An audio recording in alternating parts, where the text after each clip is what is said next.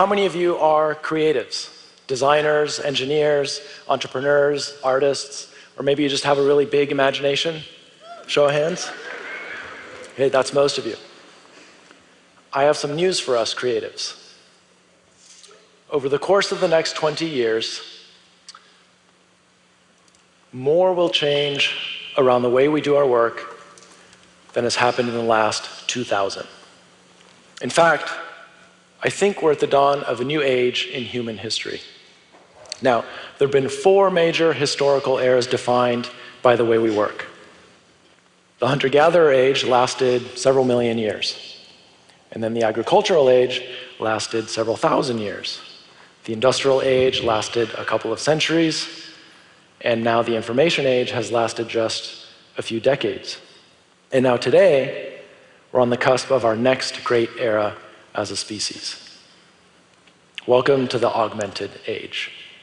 In this new era, your natural human capabilities are going to be augmented by computational systems that help you think, robotic systems that help you make, and digital nervous system that connects you to the world far beyond your natural senses.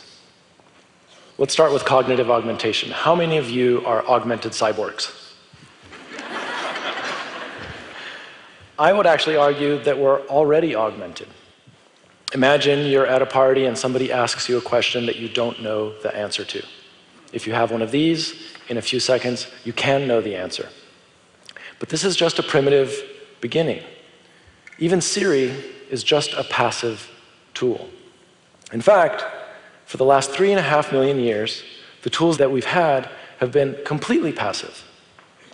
They do exactly what we tell them and nothing more. Our very first tool only cut where we struck it. The chisel only carves where the artist points it. And even our most advanced tools do nothing without our explicit direction. In fact, to date, and this is something that frustrates me, we've always been limited by this need to manually push our wills into our tools, like manually, like literally using our hands, even with computers. But I'm more like Scotty in Star Trek. I want to have a conversation with the computer, right? I want to say, computer, let's design a car. And the computer shows me a car. And I say, no, more fast looking and less German. And bang, the computer shows me an option. now, that conversation might be a little ways off. It's actually probably less than many of us think.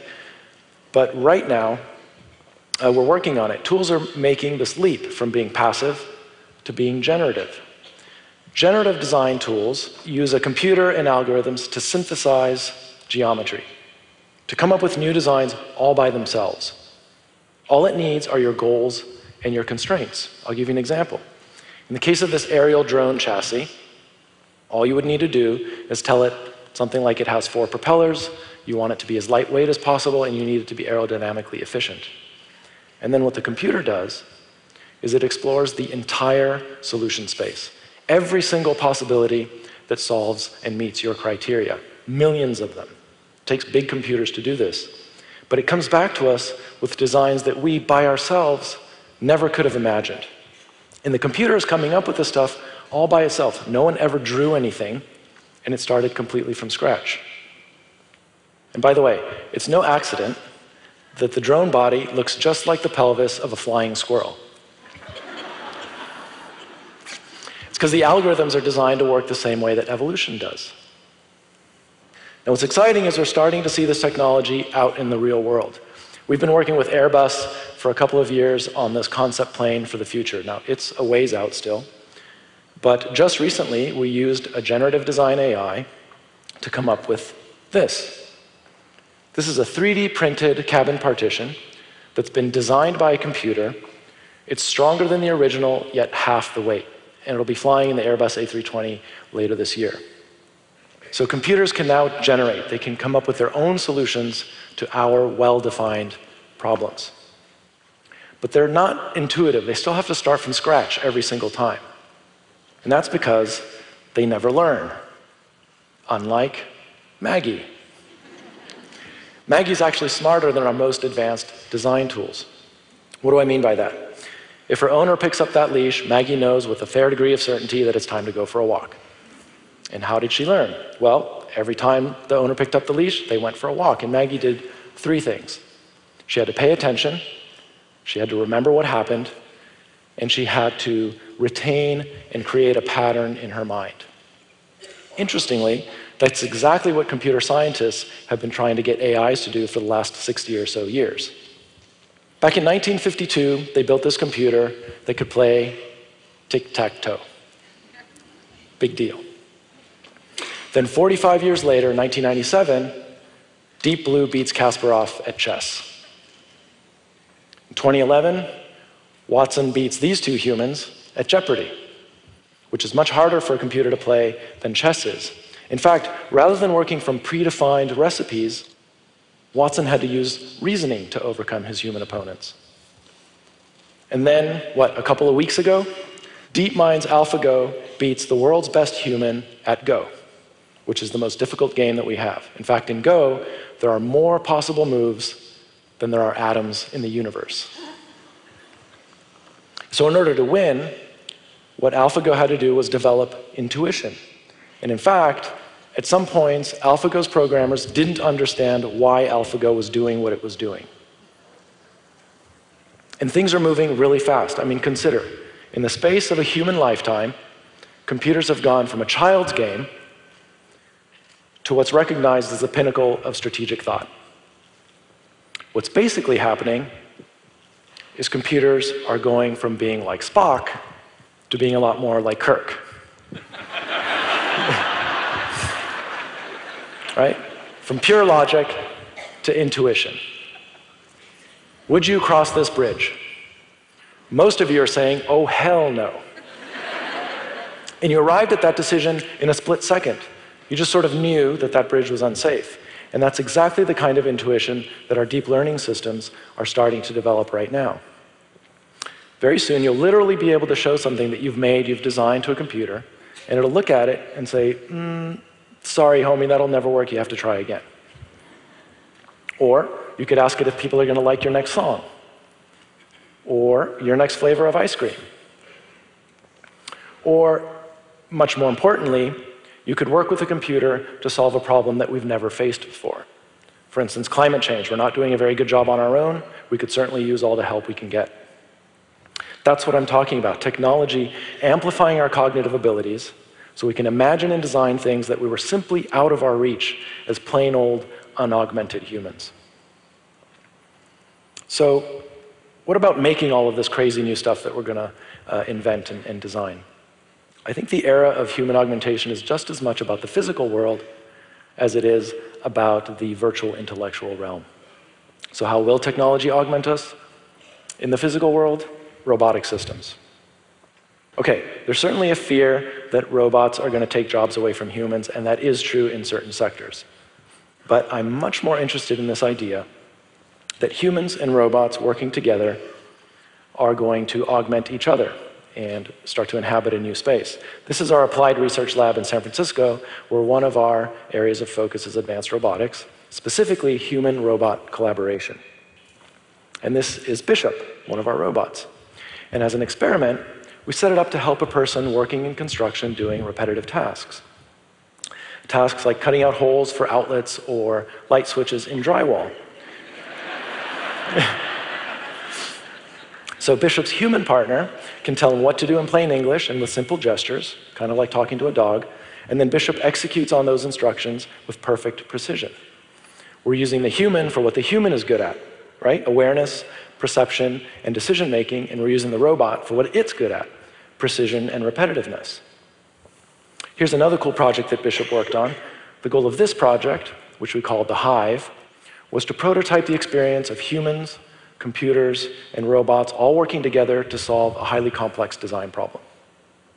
The humans acted as labor. They cruised around the construction site, they manipulated the bamboo, which, by the way, because it's a non isomorphic material, is super hard for robots to deal with.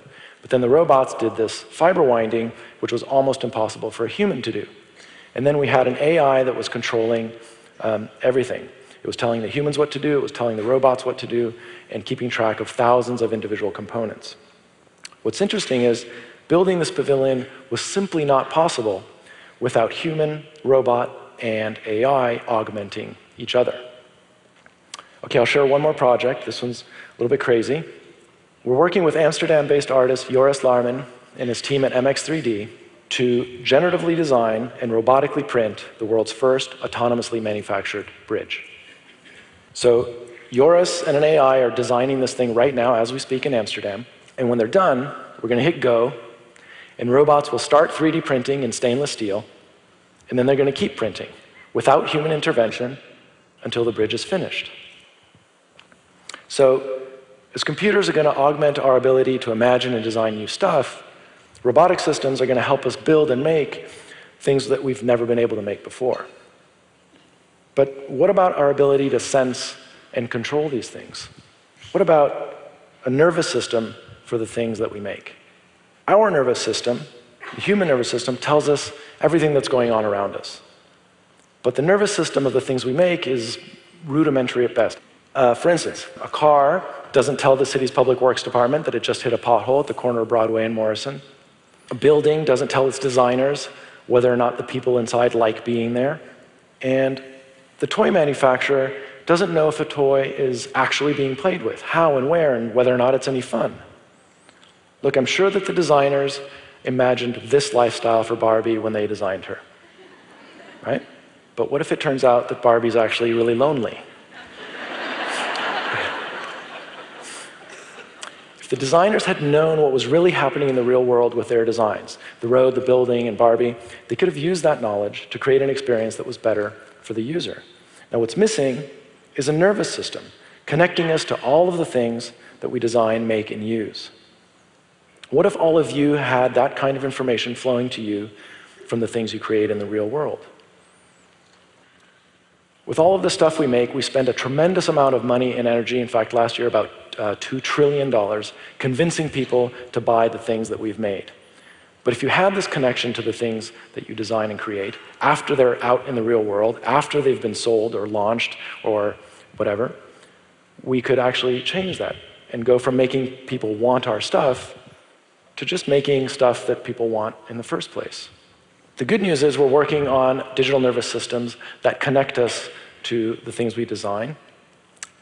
Uh, we're working on one project with a couple of guys down in um, Los Angeles called the Bandito Brothers and their team. And one of the things these guys do is build insane cars that do absolutely insane things. These guys are crazy in the best way. And uh, what we're doing with them is uh, taking a traditional race car chassis and giving it a nervous system. So we instrumented it with dozens of sensors. And then we put a world class driver behind the wheel, took it out to the desert, and drove the hell out of it for a week. And the car's nervous system captured everything that was happening to the car. We captured 4 billion data points, all of the forces that it was subjected to. And then we did something crazy. We took all of that data and plugged it into a generative design AI that we call Dreamcatcher. So, what do you get when you give a design tool a nervous system and you ask it to build you the ultimate car chassis? You get this. This is something that a human could never have designed, except a human did design this. But it was a human that was augmented by a generative design AI a digital nervous system, and robots that can actually fabricate something like this. So, if this is the future, the augmented age, and we're going to be augmented cognitively, physically, and perceptually, what will that look like? What is this wonderland going to be like? I think we're going to see a world where we're moving from things that are fabricated to things that are farmed, where we're moving from things that are constructed to that which has grown.